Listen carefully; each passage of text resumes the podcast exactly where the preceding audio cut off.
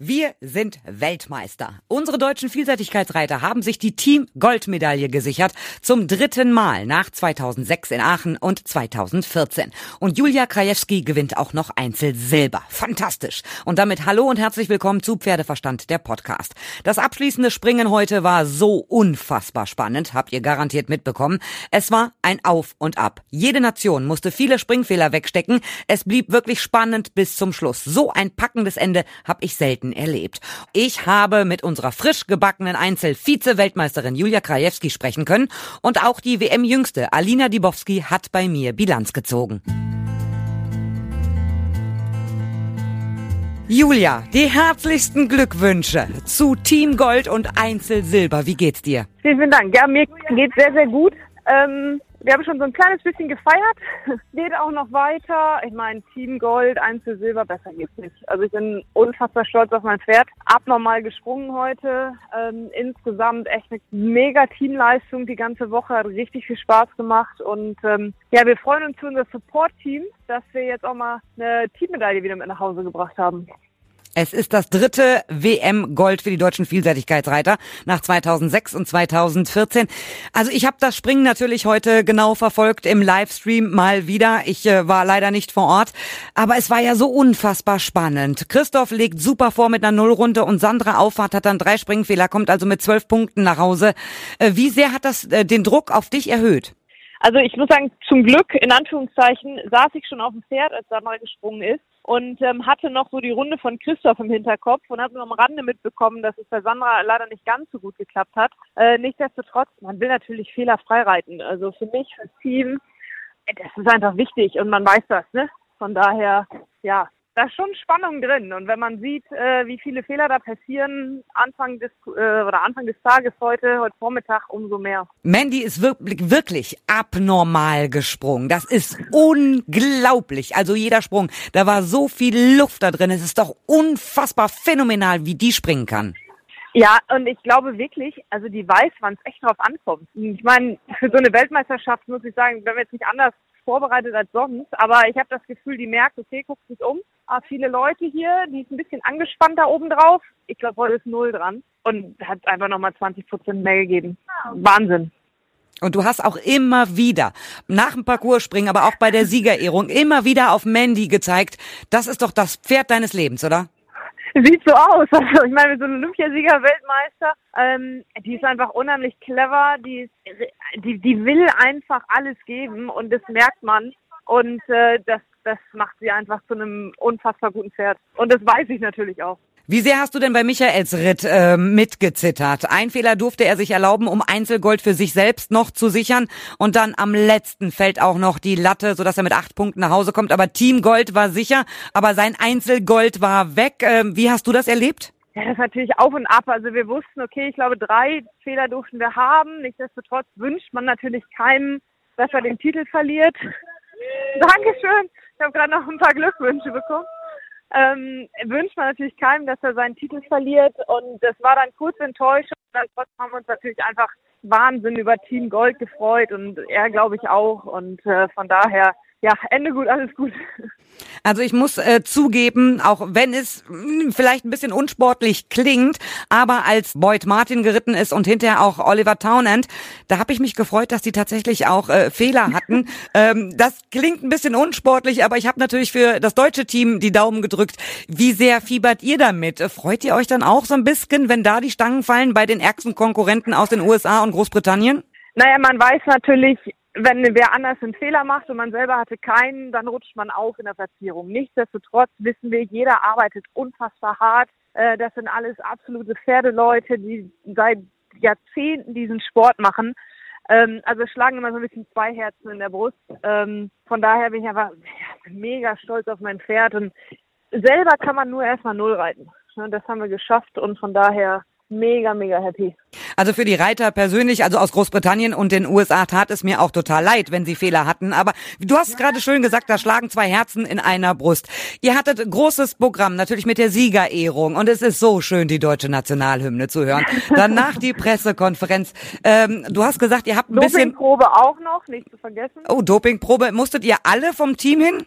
Da weiß ich gar nicht so genau, aber einige auf jeden Fall. Und äh, Mandy auch? Handy auch, ja. Ja.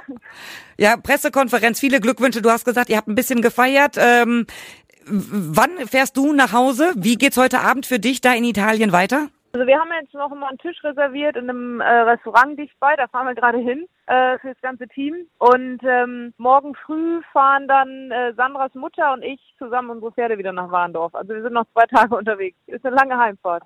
Also ihr kommt dann wahrscheinlich auch äh, in der Nacht von Montag auf Dienstag erst wieder nach Warendorf.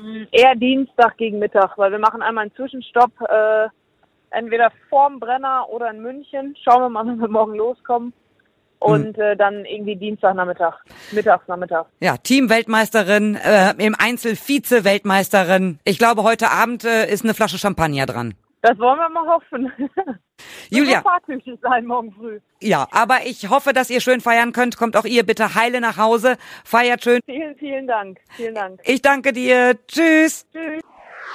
Alina, herzlichen Glückwunsch. Du hast die WM auf Platz 45 abgeschlossen. Wie zufrieden bist du selber mit diesem Ergebnis? Mit dem Gesamtergebnis mehr als zufrieden. Also ich habe genau die Hälfte geschafft. Also es waren ja vorher 90 Starter. Also da kann ich mich ähm, muss ich mich nicht verstecken, glaube ich. Also äh, das ist ein gutes Endresultat. Wenn man natürlich auf den heutigen Tag guckt, hätte ich es mir natürlich etwas anders gewünscht, aber es ist ein Springparcours bei so vielen so passiert. Also da war ich auch nicht die Einzige mit den Fehlern an den Füßen. Also mein Pferd hat trotzdem einen tollen Job geleistet. Ich hatte eine Irritation nach Sprung 5, was mich selbst so ein bisschen aus dem Konzept gebracht hat, aber auch daraus habe ich unglaublich viel gelernt und ich glaube, dass ich diese Möglichkeit auf so einem Springparcours zu reiten nicht so schnell wieder bekomme generell. Also deswegen ja, bin ich sehr froh, auch das, diese Erfahrung mitnehmen zu dürfen. 16,8 Fehlerpunkte hattest du heute im Springen. Ähm, du hast gerade gesagt, es fing mit Sprung 5 an, dass da der Fehler passiert ist. Hat, aber es sah nicht danach aus, als seid ihr wirklich aus dem Konzept gekommen. Wo, wodurch kannst du dir die anderen Fehler erklären? Weil der sprang ja wirklich gewaltig. Ja, also dann resultiert, oder da diese Irritation an Sprung 5 äh, war natürlich dann ärgerlich, dass er da auch wirklich hier einmal einen richtig vor die Füße bekommen hat. Ich glaube, dass ich dass er sich selbst etwas erschrocken hat und danach aber war er dadurch super vorsichtig, sprang wirklich doll in die Luft und ähm, bis Sprung 10 war er dann auch erstmal fehlerfrei und wir hatten so ein bisschen den Rhythmus wiedergefunden und dann kam ich da einmal wieder in eine etwas dichtere Distanz und ähm, da hat er einfach auch wieder super viel Kraft aufwenden müssen, was dann hinten raus an den letzten zwei Sprüngen gefehlt hat. Also er war unglaublich bemüht, aber da hat man einfach gemerkt, vielleicht auch zusammen mit der Anstrengung von gestern, dass äh, er da dann diesen letzten Schnipper nach oben äh, nicht mehr geschafft hat, obwohl er es auch gerne wollte. Da habe ich den dann vielleicht ein, zwei Mal vorher ein bisschen zu schwer gemacht, wo er sich dann so anstrengen musste, da null drüber zu kommen, dass da war da ein bisschen weniger Kraft hinter. Aber das nehme ich ihm überhaupt nicht übel und wie gesagt, da lerne ich ja für die Zukunft für ihn dann noch besser in so einem schweren Parcours auch zu stützen. Also ich finde insgesamt kannst du mit diesem Ergebnis äh, bei der WM wirklich super happy sein. Du bist 21 Jahre jung, du hast souverän abgeliefert, also wirklich auch ein fantastischer Geländeritt, auch wenn das äh, mit der Mistfleck passiert ist, aber das passiert auch wirklich den ganz Großen im Sport, das haben wir schon überall auch gesehen. Jetzt die Fehler im Springen, die können auch passieren. Insgesamt muss ich sagen, Chapeau, ich ziehe den Hut mal wieder vor dir. Vielen Dank. Ja, ich glaube, da brauche ich auch ein paar Tage, dass ich mir das selber auch zugestehe. Ich glaube, da bin ich und bleibe ich natürlich auch äh, immer mein größter Kritiker und auch teilweise vielleicht etwas zu perfektionistisch, ähm, wo man es auch einfach mal beiseite legen muss. Ähm, und wie gesagt, das ist Sachen, sind Sachen, die im Sport passieren und da lerne ich auch für die Zukunft damit umzugehen mit sowas und ähm, bin einfach dankbar, dass ich diese Erfahrung machen durfte und äh, dass ich Teil des deutschen Teams sein durfte, was jetzt einfach souverän Gold sich äh, gekrallt hat und ähm, was die da abgeliefert haben, das war schon eine richtig geile Nummer. Was sagt dein Papa zu deinem Abschneiden insgesamt? Ach, die sind alle mega stolz ähm, und auch sagen, dass das eine unglaubliche Erfahrung ist, die ich jetzt hier gewonnen habe äh, über die Woche und ähm, ist super happy, auch ähm, wie ich mich präsentiert habe, auch auch äh, wenn dann die Fehler jetzt passiert sind, ähm, das passiert. Er ist schon lange genug im Sport, dass er da weiß, wie man damit dann auch umgeht und dass das einfach passieren kann. Und ähm, ja, wir sind alle super happy mit dem ganzen Wochenende. Mhm. Das Springen war ja unfassbar spannend. Gerade der zweite Block hinterher, da gab es ja wirklich ein ständiges Auf und Ab. Sandra kommt mit zwölf Fehlerpunkten ins Ziel, dann kommt aber auch Großbritannien mit 16 Fehlerpunkten ins Ziel, hinterher die Amerikaner auch 16 Fehlerpunkte. Ähm, das war ein ständiges Auf und Ab. Wie hast du das denn erlebt, so am Rande des Parcours? Ja, das war schon äh, spannend und ich glaube, wir hatten lange auch keine Weltmeisterschaft oder generell ein Championat, was am Ende im Springparcours tatsächlich auch so spannend wurde. Normalerweise ähm, sagt man ja auch bei dann den gut springenden Pferden oder den äh, guten Springreitern, dass das eine sichere Nummer ist, wenn man das nach Hause bringt. Aber letztendlich hatte jede Nation da teilweise auch wirklich mit den Fehlern zu kämpfen. Und okay, also als Zuschauer war das natürlich genauso spannend, als wenn man fast selbst geritten ist, weil natürlich, wenn die eigenen Reiter geritten sind, ähm, hat man wirklich gehofft, dass jede Stange liegen bleibt. Und äh, wenn die Konkurrenz geritten ist, hat man äh, schon irgendwo auch äh, geguckt, wie viel Platz kriegt der eigene Reiter jetzt oder ähm, wie knapp wird's hinten raus. Also das war wirklich super, super spannend und ähm, ja, das, ähm, da hat jeder wirklich mitgefiebert und ähm, war emotional total engagiert, äh, da natürlich das Beste zu hoffen und die Daumen zu drücken.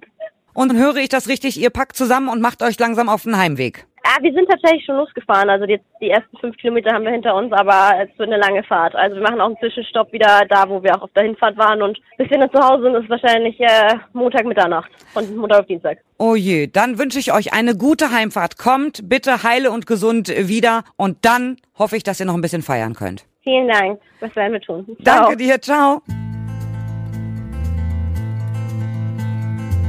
So, das war's soweit von mir. Ihr könnt mir schreiben über pferdeverstand.podcastfabrik.de, über die Facebook-Seite oder über Instagram. Und ich hoffe, ihr seid auch beim nächsten Mal wieder dabei, wenn es wieder heißt Pferdeverstand, der Podcast.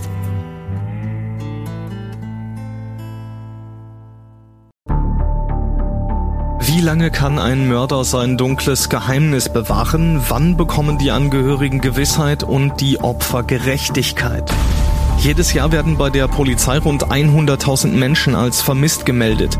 Drei Prozent davon, also 3000 Menschen, bleiben länger als ein Jahr verschwunden. Einige werden nie wieder gesehen. Seit gut drei Jahren arbeitet die Polizei in NRW mit sogenannten Cold Case Units. Das sind Abteilungen, die wirklich nur damit beschäftigt sind, Mordfälle zu bearbeiten, die teilweise seit Jahrzehnten ungeklärt sind.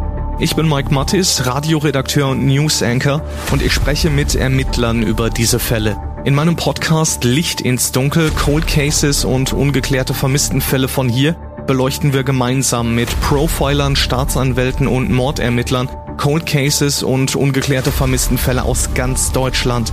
Immer in der Hoffnung, dass Angehörige endlich Gewissheit und die Opfer Gerechtigkeit bekommen. Licht ins Dunkel Cold Cases und ungeklärte Vermisstenfälle von hier. Eine Produktion von Mike Mattis und der Podcast Fabrik.